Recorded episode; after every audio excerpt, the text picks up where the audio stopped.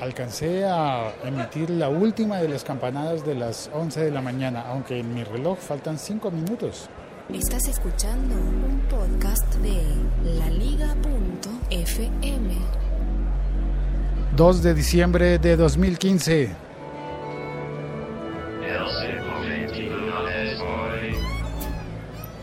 Antes de contar la historia sobre Netflix, el Uber de la televisión, quiero ofrecer nuevamente una disculpa. Gracias por la paciencia. El episodio de ayer me sonó fatal porque estoy aprendiendo a utilizar el micrófono y entonces estaba demasiado bajo. Se oían más las interferencias de señales de radio y cosas alrededor que lo que yo estaba diciendo. Y una vez más, el consejo, como estoy haciendo operaciones para solucionar los problemas de feed, el consejo para todos los suscritos utilizando podcatchers como Overcast, como Downcast, como Pocketcast y todos estos cast, el consejo es entrar a la configuración y pedirle que conserve solo el último episodio. No, el último no, que conserve solo un episodio y eso debe hacer que el programa guarde el episodio más reciente y te mantenga el podcast actualizado. Muchísimas gracias por estar suscrito o suscrita en el caso tuyo, sé que hay algunas pocas mujeres suscritas. Bueno, ahora sí, Netflix como el Uber de la televisión.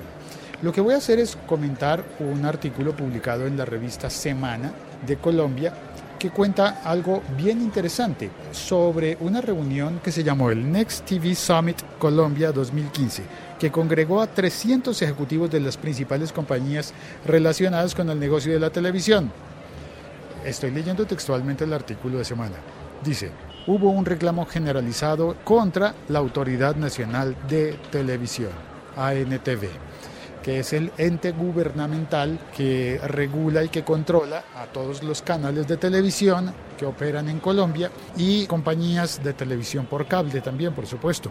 Dice, empresas como DirecTV, ETV y Claro pusieron sobre el tapete un problema de regulación que tiene el país. Para los prestadores tradicionales de televisión, las cargas son asimétricas entre ellos y Netflix, a pesar de que prestan el mismo servicio. A la queja se sumaron las empresas de televisión por cable reunidas en Azotic, como HTV, perdón, no, no, no, eso es un canal, HBTV, Cable Bello o Multivisión, que también participaron en las dos jornadas de la cumbre. El centro del reclamo tiene que ver con los complejos, comillas, complejos procesos de reportes que deben entregar las empresas a la autoridad, mientras que Netflix ni siquiera tiene que presentar una estadística sobre su operación. Los voceros de la Autoridad Nacional de Televisión insistieron en que cumplen con las regulaciones vigentes e hicieron un llamado para que las empresas se adapten al actual ecosistema que combina los dispositivos móviles con la nueva forma de ver televisión. Sin embargo, no fueron pocas las voces en contra. Expertos del sector señalan que nadie está en contra de la competencia. Lo único que se, solicita es que todos jueguen bajo las mismas reglas. Y aquí comento yo, ¿me suena esto tan familiar? Tan familiar con respecto a las discusiones en, en, torno al transporte público unipersonal, es decir, a los taxis y a Uber. Me suena a lo mismo. Bueno, y Uber ha dicho que está dispuesto a pagar impuestos donde lo requieran. Y sin embargo, Uber no está presente en España. Uber no está funcionando en España. A ver, continúo leyendo. Habría un proyecto de ley, mira, la Autoridad Nacional de Televisión prometió presentar una serie de normativas para regular a las plataformas digitales, igualito que con Uber. En entrevista para el periódico El Espectador, la directora de la autoridad había prometido que para finales de septiembre habría insumos para presentar un proyecto de ley. Ya es diciembre y poco se sabe de estos aportes. El tema es que los usuarios ya migraron a otro tipo de televisión mientras las regulaciones apenas están en estudios. Así lo demuestran las cifras. Los servicios de OTT-VOD, Video On Demand, como el de Netflix, hay otro nacional que se llama Caracol Play y Claro Video, que es el mexicano, sumarán a fin de año, según Dataxis, unos 800 mil suscriptores en Colombia y más de 1.800.000 a finales del año 2018. Hasta el año pasado, el sector de la televisión por suscripción en Colombia registraba uno de los índices de crecimiento de suscriptores más altos de Latinoamérica, el freno llegó en 2014 con una tasa de solo el 4,5% y en 2015 llegaría apenas por encima del 4 hasta casi 5.1 millones de abonados. Bueno, es decir, un poquito más de 5 millones de abonados. A esto tengo que sumarle que se conoció ayer una noticia de que HBO Go comienza a operar en Colombia por primera vez para un operador de, de Internet. Claro que este operador se llama ETV y también ofrece televisión.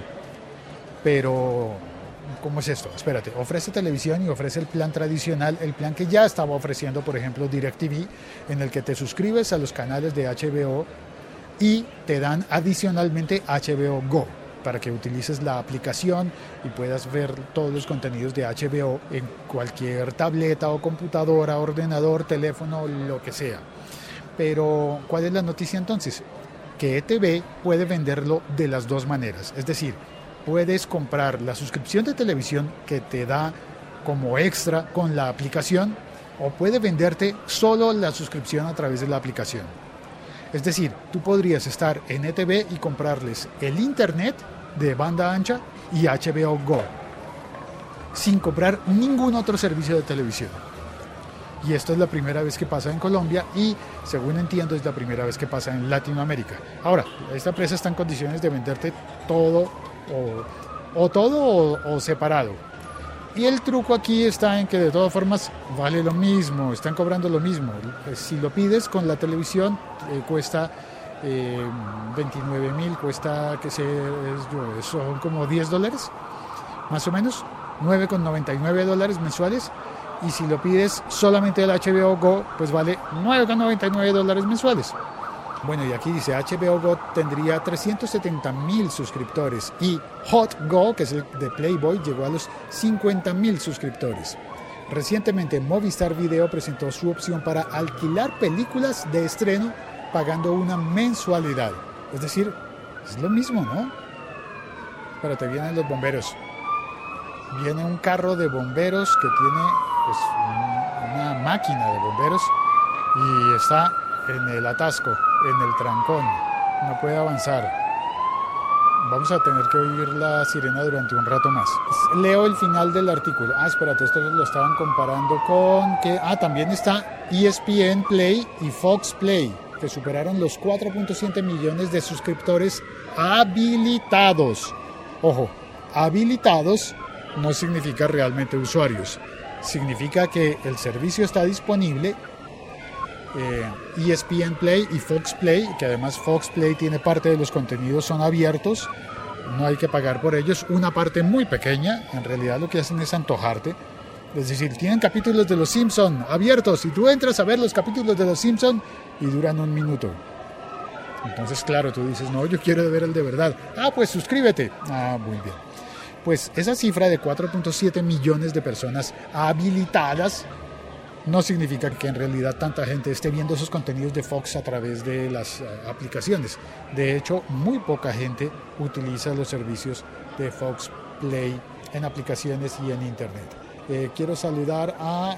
Saludemos, saludemos.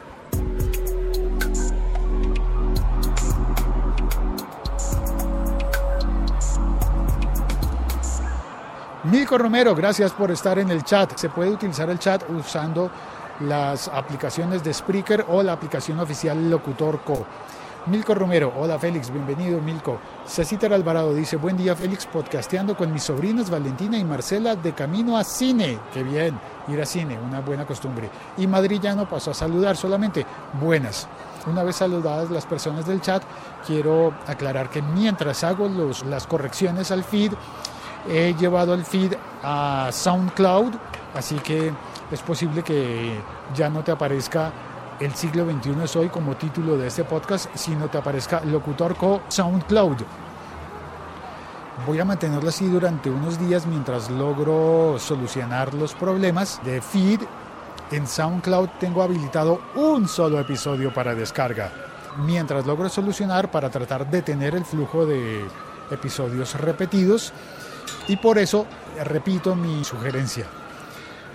Activa tu suscripción para que mantenga solo un episodio de esta serie. Normalmente, quiero confesar, yo lo hago con casi todos los podcasts que oigo.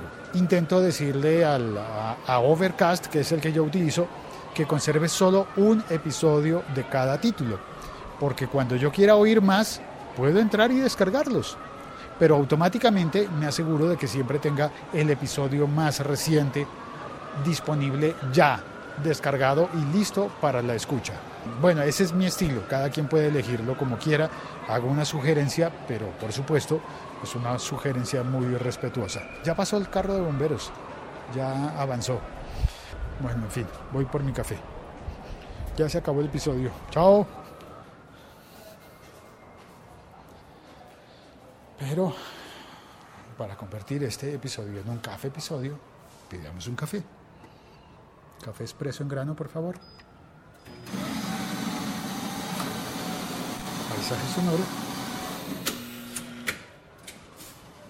Así me acuerdo que era lo que yo iba a decir. Ah, bueno, otra cosa que quería contar es que eh, puestas las cosas de esta manera, en todos los episodios dis están disponibles en la aplicación Locutor Code o en mi perfil de, de, de Spreaker. Todos, todos completos. Pero en el feed voy a intentar mantenerlo eh, restringido a solo los más recientes para evitar que se siga repitiendo la descarga. Ah, y también de esa misma manera, durante un par de horas, digamos dos o quizás tres horas, el episodio va a estar disponible solamente en Spreaker y en la aplicación Locutor Co. Después de eso pasará al feed y se harán las descargas. Intentaré mantenerlo todo restringido y optimizarlo mientras nivelo todo. ¿Por qué me metí en este lío? Por intentar estar en todas las plataformas disponibles, pero a la vez mantener los privilegios de cada una de las plataformas. Significa, estoy pensando específicamente en Evox, que no he aprendido a usarlo.